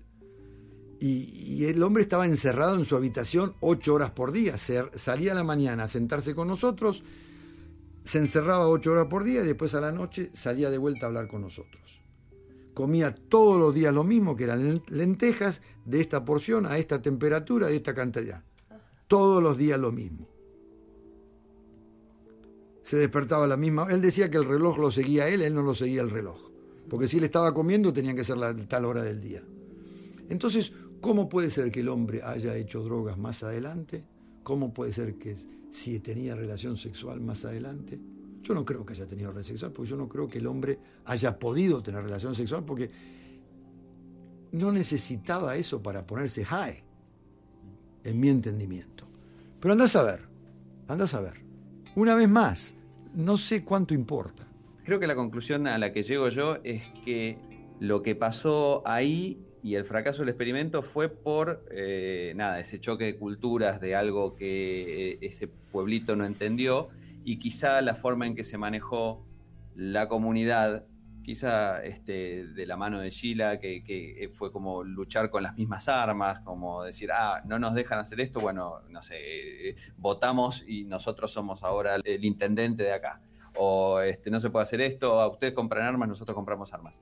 Este, como, como esa, esa que, que es un poco de- desnaturalizado de lo que era la, la- la- la misión original, llamémoslo, eh, terminó tirando abajo todo esto, pero Ujú. que no fue en detrimento y se lo ve en mucha de la gente que habla, mm, de quienes habían estado ahí adentro y, y lo escucho en voz, que no fue en detrimento de la experiencia en sí, este, que falló ese experimento, pero la experiencia fue muy enriquecedora para un montón y vos mismo decís, y eso te quería preguntar, que si bien vos no estás, eh, digamos, de una forma muy activa en, en lo que es lo que quedó, digamos, de Hoyo en, el presente, a pesar de que él no está, eh, mucha gente sí, mucha gente continuó y sigue muy metida en el asunto y sigue quizá con las túnicas y los collares, este, y le sirvió un montón, y todavía se editan los libros y se siguen vendiendo, entonces me parece que fue eh, algo, un mérito del documental eh, enfocarse en algo puntual y en ese experimento fallido este, sin juzgar demasiado, porque yo no salí este, asustado de, de Hoyo y su, y su, digamos, visión del mundo, sino al contrario, es decir, mira cómo un montón de gente se sintió en ese momento que ese era el lugar donde podía crecer. Estoy totalmente de acuerdo con lo que decís. Y quiero recalcar que el experimento de Jesucristo también fue fallido. En realidad, todos esos experimentos van a fallar. El éxito está en el individuo que entendió el mensaje. Porque no, hacer una comunidad eh, de ese tipo es imposible. El ahora que lo pienso, el experimento tenía que fallar. La, el triunfo está en los individuos que esa comunidad creó que se hayan podido desprender y lograr lo que querían lograr. Hay, una expresión que decía el Buda, decís que si encontrás el Buda por el camino, matalo. ¿Qué significa eso? Que si vos te enamorás del Buda y lo seguís y te mantenés en la comunidad del Buda, nunca vas a llegar a ser un Buda. Vas a estar siempre siguiéndolo al Buda. Entonces esas comunidades que están centradas en un guru son buenas para que gente se vaya despendiendo como, como uvas de, de- de- del, de- Racimo. del racimo. El valor, mira, nacés solo y te morís solo. Vas a conseguir relaciones en el proceso, pero nadie te va a acompañar ni en el principio ni en el final. Entonces lo que vos conseguiste es lo que vos tenés. Hoy eh, tenés eh, libros de hoyo, lees cosas, algo así. No, yo Eh, no, medito de vez en cuando, pero tengo que confesar que medito solamente cuando tengo quilombos. Yo hace, hace ocho años casi pierdo todo lo que tenía por una situación económica y me vino bárbaro. Pero soy eh, co- como esos hinchas que van cuando ganan, le gana el equipo nomás. Eh, yo, eh, no.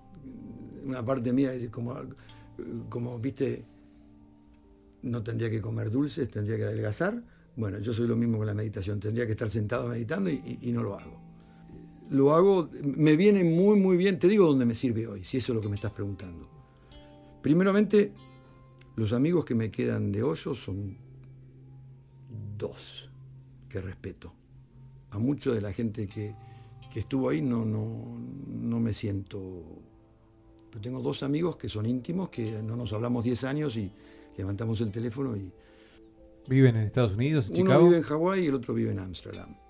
Y, y somos compañeros en el sendero, digamos. Eh, Los demás del documental los conocés a todos, decías. a- los conozco a todos. Claro. Los conozco a todos. No, no hay. Y, y- y todos me conocen a mí. Yo no era una personalidad como eran ellos, pero, por ejemplo, esta chica Shanti Badra, que trató de asesinarlo a, a Devaraj, al médico. Sí. Era una chica macanudísima cuando llegó. Yo me acuerdo cuando llegó. Llegó con el marido y dos nenes chiquitos. Una australiana simpatiquísima, de muy buen carácter, siempre sonriendo, y se convirtió en un monstruo. Y eso por el poder que se le dio. Y se autoconvenció que para salvarlo a Bhagwan hay que matar a alguien. Bueno, eso no es muy distinto que las cruzadas cristianas. Claro. No, Bueno, pero ahí es- volvemos al punto de qué hacer con, con la energía o con la experiencia o con la enseñanza. Cómo usar el poder, si para el bien o para el mal. Ponele si es que existe un bien o, o mal, ¿no? O cómo, o cómo asimilar la experiencia. Es, es lo mismo. Este, uno podía haber tomado esa misma enseñanza y haberla usado desde otro lugar y no con la intención de asesinar a otro para, o sea, para poder Eh, tomar ellos pensaban en ese momento, mira, ellos tenían una estructura de poder. Igual es muy es un paralelo muy interesante con, el- con lo de Jesús, ¿eh? es, es casi igual, porque ahí hay una traición, hay es, es- es lo mismo. Es que si lo pensás, ¿qué religión tenés en este momento que te inspire respeto? La mía, que es mi propio que es- Pero hay un solo, común. hay un solo adepto. Claro. Es la única que funciona. Es la única que funciona. El abogado que mm, también lo conociste. Sí. Eh, la verdad que hizo un buen trabajo. Eh, te voy a decir que él tampoco era parte del grupo de Sheila, a pesar de que él tenía. eh, él era controlado por Sheila. Andase esto, andase lo otro. Eh, por eso zafó. Ajá, Por eso zafó, porque todos los que estaban cerca de Sheila cometieron algún tipo de crimen. ajá. Eh, él tuvo la desventaja, que yo no tuve, de que cuando entró necesitaban un abogado. Él incluso dice, él llamó y dijo, soy abogado, ¿puedo ir a ayudarlos? Él entró muy tarde, mucho más tarde que yo. Entonces él nunca tuvo el beneficio de, de la- limpiar pisos. Claro. Entonces, para él, toda su pasada por ahí fue una especie de... No te voy a decir que fue un ego trip. ¿Cómo se dice ego trip en español? Y sí, sí, sí, sí, una... sí, una- Viaje del ego. Sí. Eh, Para él, a pesar de que habló muy bien y me cayó muy bien, él fue parte de una cierta estructura que tenían mucho, como los terapeutas también. Los terapeutas la pasaban muy bien, pero porque eran adulados. Mm. Pero esa gente no se benefició Claro, como me claro, beneficié yo. Claro. Algunos más que yo seguro, pero a mí me vino muy bien Claro. que me rompan la cabeza. Ok, Claro. ya estoy entendiendo muchas más cosas de mí, de la vida en general. Claro, no estaba esa parte de la, de la humildad. no, claro. Así todo, viejo, tengo un ego grande como una casa. Bueno, pero eso es aparte. Es, es un problema. Pero eh, en esto se parece también al psicoanálisis. Estás advertido. El psicoanalista eh, después, o sea, cuando uno realiza todo el proceso psicoanalítico, de lo único que puede decir es que ahora está advertido. Nada más. O, al- o al- tiene la conciencia para reconocer eso, que es lo mismo Sí. que cuando él hablaba de la meditación, que ahora no medita, pero él sabe y conoce la herramienta. Entonces, cuando necesita de esa herramienta, la puede usar. Sí, pero tened cuidado porque el ego entra por la puerta de atrás. Entonces, ahora, ahora yo estoy advertido y por lo tanto soy un ser superior con más conciencia. Ahí lo, ahí lo tenés al ego de vuelta. Claro, Pero sí. estás advertido. Sí. Eh, no hay una solución. Eso es muy psicoanalítico. No hay una solución. Puede ser. Pero uno está advertido. Conoce más o menos el guion, las debilidades, las... Y bueno, pero claro, no hay una solución. Cambiando completamente el eje, eh, ahí vivían familias, o sea, vivían gente soltera, familias, hijos. Entonces, los chicos en general eran con- con- eh, considerados una distracción, pero eran tremendamente amados por la comunidad, un poco como un kibutz. ¿ok? Entonces los chicos, por ejemplo, los padres no vivían con los padres. Si vos querías vivir con tus padres tenías que estar afuera de la comunidad y venías todos los días. Vivías a dos cuadras y venías todos los días. Pero si vos querías ser parte de la comunidad, los chicos iban a la escuela, los chicos vi- vivían con los chicos, había gente que se ocupaba de los chicos. Hay libros escritos por los chicos, porque los chicos ahora tienen 40 años. Si yo tengo 66 y tenía 23 en esa época, hay chicos de 40 y pico de años, mayores que vos. Eh, y esos chicos, algunos están muy agradecidos y otros no tan agradecidos. Depende del proceso que hicieron. Pero eh, en general los chicos, te digo más, yo casi me esterilicé porque estaba de ahí de por vida. Y, para qué tener el problema de dejar a alguien embarazado cuando es muy, mucho más fácil estar esterilizado. A eso iba también, Sí. respecto, respecto de vos en ese sentido. que que- Yo- ¿Qué pasaba ahí con...? Yo no me esterilicé porque mi ex mujer, que en su momento ya era ex, me sentó y me dijo, vos no te esterilizás. Y yo le digo, ¿vos qué te importa si no estamos más juntos? Y me dijo, vos no te esterilizás. Yo dije, ok, no me esterilizo. Andás a ver. Pero hasta entonces, digamos, porque ya pa- pasaron 10 años, tendrías ponerle 34. ¿Cuándo qué? Antes de irte de la comunidad, digo, no hubo, no hubo ese deseo de tener una familia. No, para nada. No, no, No, para existió. nada, para nada. Te digo más. Cuando yo me casé con mi, mi- mi mujer presente, un día me informó que vamos a tener hijos. Pues yo no tenía ningún interés de tener hijos. Y cuando me informó, digo, ok. Es decir, y, y resultó. Pero la vida espiritual es muy, sole- muy solitaria. No hay lugar para alguien que te pida de comer, alguien que le cambie los pañales. No hay lugar. No es que seas egoísta. Puede ser que seas egoísta, pero necesitas ese tipo de egoísmo para concentrarte en vos mismo. Claro, digo, no hay lugar Yo para te- la distracción. Yo tengo una amiga que publicó hace poco, a raíz de este artículo de Wild Wild Country, salió un par de artículos de ella en, revistas importantes en Estados Unidos, que abandonó a sus dos hijos adolescentes en Estados Unidos para irse a la India. Y nunca recuperó el sentido de culpa que tuvo por eso. Y volvió y ahora los chicos le dicen, atendé a los nietos, lavame el piso, coseme, hace cualquier cosa para reengraciarse con su familia. Y fue muy difícil para ella y muy difícil para los chicos. Yo no, tuve ese problema. Yo fui sin chicos y salí sin chicos. Mis chicos vinieron después. Es- es un problema complicado. Pero espiritualmente, un hijo no es tuyo. Es un ser que de casualidad, o sea, vos qué hiciste para tenerlo? Muy poco. No mucho más que hace cualquier animal. Entonces, es un ser que o estás conectado o no estás conectado. La familia es algo artificial. ¿Que funciona? Funciona porque vivimos en un mundo bastante. bastante. Sí, bueno, donde eso se necesita para poder afianzarse uno y para sentir cierto poder. Eh. Esa cosa de es mi hijo, yo con él hago lo que quiero y uno sabe que a partir del momento en que esa persona está creciendo en el vientre ya no es más tuyo y mucho menos después de que nace. Lo mismo que la pareja. Una pareja no es tu pertenencia, Ah. es otra persona que vive a la par tuyo, qué sé yo, que está en la misma sintonía, ponele. Pero... a- Así me acordé de la pareja cuando llega su pregunta. No, yo lo que quiero decir Tengo- es algo les va a gustar.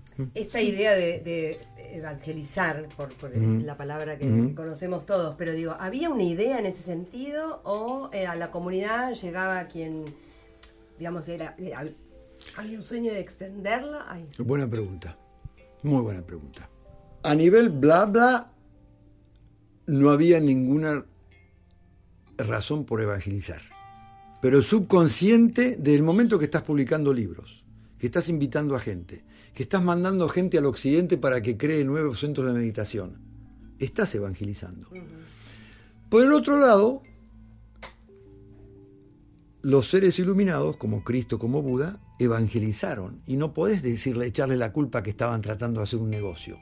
Ellos estaban tratando de comunicar lo que, lo que habían aprendido, porque eran maestros. En hindú, para el que sepa, se llama bodhisattva. Gente cuya función en el mundo es enseñarle a otra gente a llegar a ese nivel.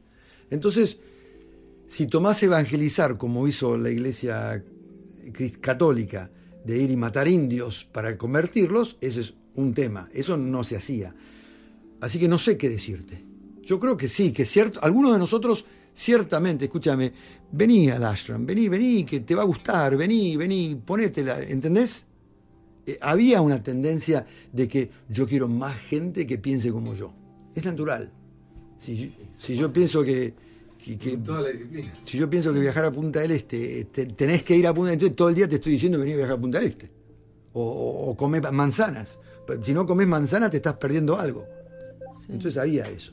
Les cuento una última historia, porque acá a mí me invitaron a cenar, no sé ustedes. Tenemos lentejas. Tenemos lentejas, mirá cómo la pegamos. A, a mí me tienen que guardar un tupper. Sí, sí, sí. La Eh, cuando yo volví, una de las cosas que tenía en mi cabeza, cuando volví de- después de la experiencia de tres meses y volví con mi mujer argentina a, a la comunidad, yo le dije a mi mujer, mira, estamos casados, pero yo no puedo tener una relación monogámica.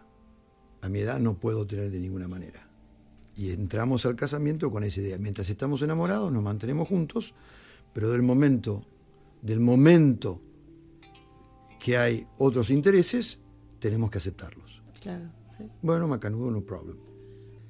Una de las experiencias que yo, y yo tenía, una de las metas, como yo estaba obsesionado con como iluminarme, ahora parece un poco ingenuo, pero una de las metas que yo tenía es no ser posesivo. Yo estaba muy enamorado de mi mujer, pero no quería poseerla.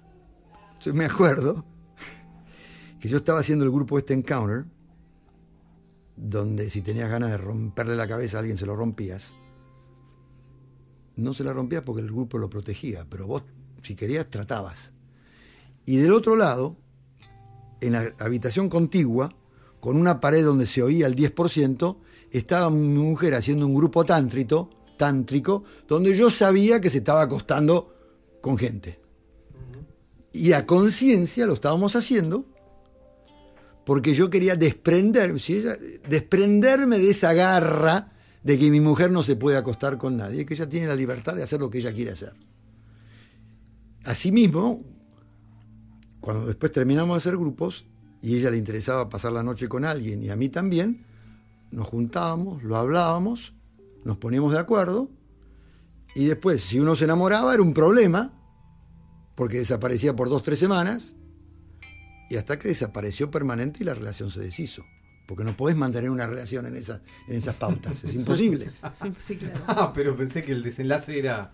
A John No. Lennon le Era que era un éxito. Ah, E- Era un éxito. Era un éxito en el sentido que, que, que, que, que- que yo no me enojaba con ella cuando quería ir a estar con otro hombre. Para mí era un éxito mm, eh, contener esa bronca o, o entender esa bronca o, o- o chanelizar esa bronca, la energía enorme que te daba eso que querías matar, chanelizarla en una experiencia espiritual. Claro. Pero, escúchame, la familia es necesaria por la sociedad en que vivimos. Si vos vivís en el paraíso, no hay familias. Claro. Hay personas. ¿Existe el paraíso? Bueno, definilo vos. Pero en mi paraíso no hay familias. Pero, eh, pero, no, pero, pero, eh, pero es un lugar macanudo. Mis hijos van a estar mucho mejor sin mí que conmigo en ese paraíso. Bueno, tu paso por eh, Eton, Uh, Inglaterra, queda para otro capítulo. Me ¿no? estás dando con todo. ¿Qué querés? ¿Qué querés? Es decir, mira, ¿Cuántas vidas? Vos, ah, dijiste que como un millón de vidas, ¿no? ¿Era? no, no, dije que estuve muerto un millón de años y seguiré Ah, muerto otro millón de años. Te Claro, digo porque la gente... estudiaste en Eton un tiempo en Inglaterra, la escuela más ¿Qué? prestigiosa de. ¿Querés pedigrí? ¿Eh? ¿Qué- El ego. Si querés pedir Esto es una prueba al ego. Esto. Sí. No, no, bueno, no. Estas son mis circunstancias, que son realmente de poca importancia para tus oyentes. Yo, yo nací, Se ve que está advertido, ¿eh?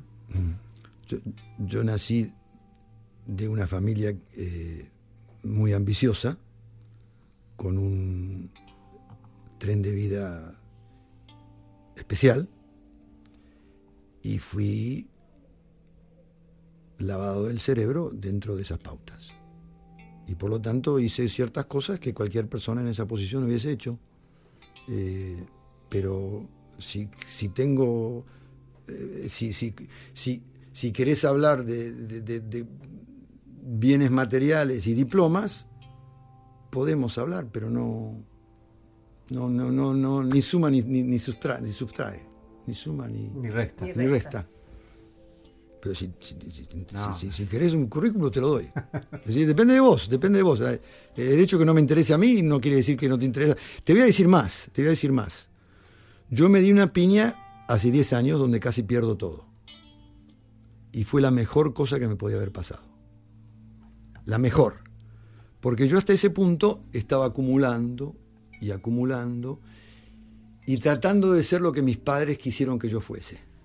O sea, estaba suscripto al, al, libreto que me habían dado. Y cuando me di una piña, que casi pierdo mi casa y, y fue un momento muy difícil, mi casa y todo lo demás, eh, me di cuenta que realmente yo estaba muy bien y no necesitaba seguir el libreto ese más. Pero eso hace 10 años decís. Sí, en el 2010 Ujú. donde cuando la economía en Estados Unidos se fue al diablo, yo le debía un socotroco al banco. Un socotroco en mi caso era 23 millones de dólares. ¿Ok? Entonces, no lo podía pagar. Y me ahí te sacan la casa, ahí no es muy simple. No, no, no, y no hay que protestar. ¿no? Si- si- yo prometiste que ibas a entregar la casa y la entregás. No es como acá, si- si te- se tarda mucho más los procesos legales. Allá te sacuden en cinco minutos. Y entonces esa experiencia me, me dio a entender, yo no soy tan ambicioso ahora como era antes y me siento mucho más aliviado. Y no te voy a decir que fue una experiencia espiritual, pero fue una experiencia muy importante porque no, no estoy... Es decir, hay, hay gente que, que persigue mujeres, yo perse- perseguía propiedades. No había propiedad que yo no quería. Y bueno, y eso, eso por suerte no lo tengo más, o lo tengo muy disminuido. Y volviste a meditar. Hey. Y, y también, sí, bueno, eso porque tenía, un- te- te- tenía tanto miedo. Cuando tenés un miedo, terror, como, cuando- cuando- por ejemplo cuando te estás cayendo en un avión, por supuesto que estoy acá y no me caí, pero eh, hay momentos que no te queda otro remedio que meditar. Porque si no, te, te- te agarra el pánico. Claro, claro. Denle de comer al invitado, por favor. Sí, Ya son casi las nueve. Quedamos todos en un estado de, Sí, sí. ¿no? De meditación. de meditación. Espero que les haya. Es decir, es, es difícil, es difícil relatar toda una experiencia así. Pero, No, pero es el, es el lado B de- del documental. Es el- todo lo que la gente no se imaginaba, o si se imaginaba, o no lo, no lo quiso ver, o está acá. Yo les agradezco la oportunidad de. Nunca lo había grabado, me, me- me gustaría que mis hijos lo oigan, porque ellos también dicen, papá, ¿cómo puede ser que hiciste eso? Lo, vas a- lo van a poder escuchar porque está online, queda online y, lo pueden escuchar desde todos lados, desde todas partes del mundo. Así que un placer. Bueno, muchas gracias. Gracias a ustedes. Gracias a ustedes. Mi gato dinamita, un podcast a base de alimento balanceado.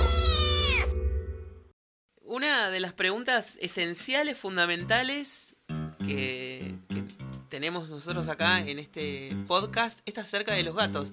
¿Vos, Anjumali, tenés gatos, tenés perros? Yo te voy a confesar que no tengo ningún amigo gato. Ajá. Eh, no, no, no, he te- eh, no he tenido experiencias con gatos. En- mi mujer es fanática de los Datsun, perros salchicha, Sí. y hemos tenido dos y ahora tenemos uno. O sea, con perros sí, eh, tengo una afinidad. Un perro dinamita. Pero con gatos no, no, no. En ese, en ese rubro vas a tener gente mucho más capacitada que yo. Si no te mandamos uno por correo, te mandamos por, por Federal Express, te mandamos un gato, Mi mujer es alérgica, así que no, no puede tener. Pero... sí. Pero, ah, no sé si hay ga- gatos eh, alergénicos, ¿cómo se llama? eh, los- Antialérgicos. Los, Sí. pe- los pelados, los, Los que no son- tienen pelo. Los que no tienen pelo. Son como unas lauchitas muy impresionantes. No, no son horribles, pobre. Uno se acostumbra. ¿Quién es el enamorado de gatos? ¿Vos? Yo ¿Tenés muchos? tengo tres. Uno Sí. peor que el otro. Sí, sí, cuando uno está meditando le- me saltan encima, en la cabeza, me caminan. Es una forma... ¿Te puede ayudar eso? Sí, total, totalmente. En la concentración, cuando uno está demasiado concentrado no pasa nada. Ahora cuando uno no logra el estado, todo te altera. Y ahí empiezan las malas palabras y los gritos y salgan de acá monstruos y todo eso. Pero sí, sí, sirven. Y además nivelan la energía también.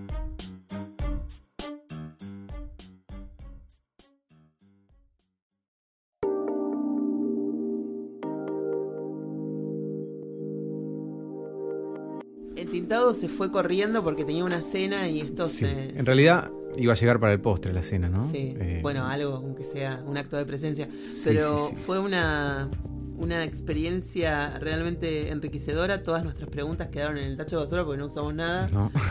Y, y nos dio como otra mirada sobre lo que había pasado ahí, pero otra mirada mucho más rica en realidad sobre la vida. Me parece que es una búsqueda que yo en lo personal estoy haciendo y que siempre me doy contra todas las, Claro. las, las puertas. Y de hecho, una de las cosas que, que a mí me, me resonó, y mirá qué casualidad, que su quiebre o su, o su.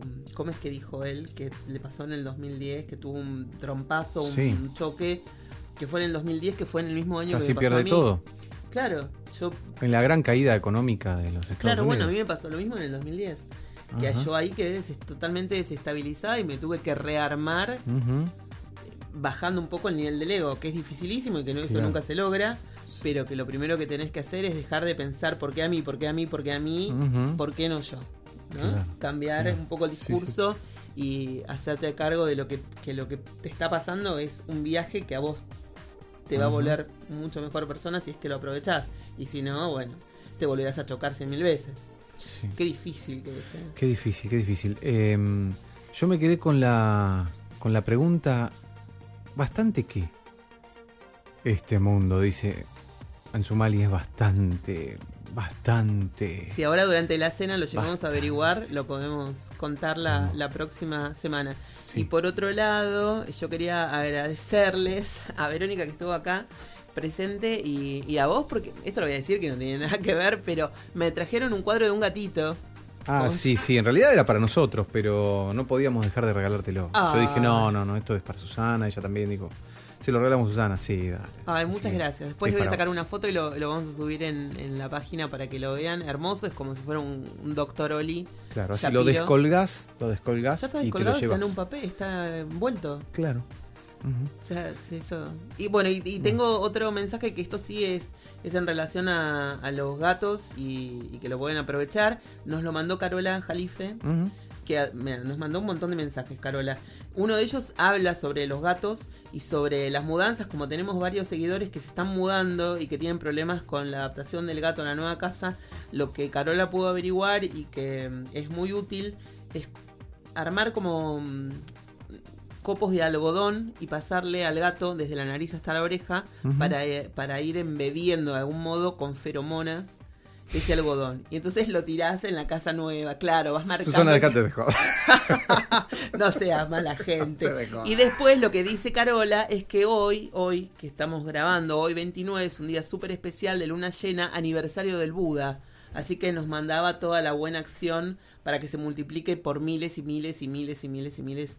Este, acá mi gato Dinamita, con Amshumali y con todos ustedes que están del otro lado escuchando.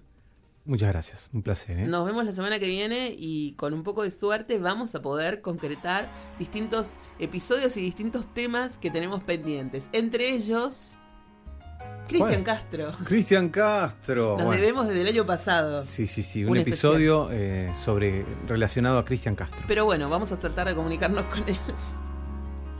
Qué triste saber que todo terminó. Qué triste es decirle a un amor adiós. Si tú me comprendieras, no te irías de mí. Lo que yo más quería es que fueras feliz. Y mañana, mañana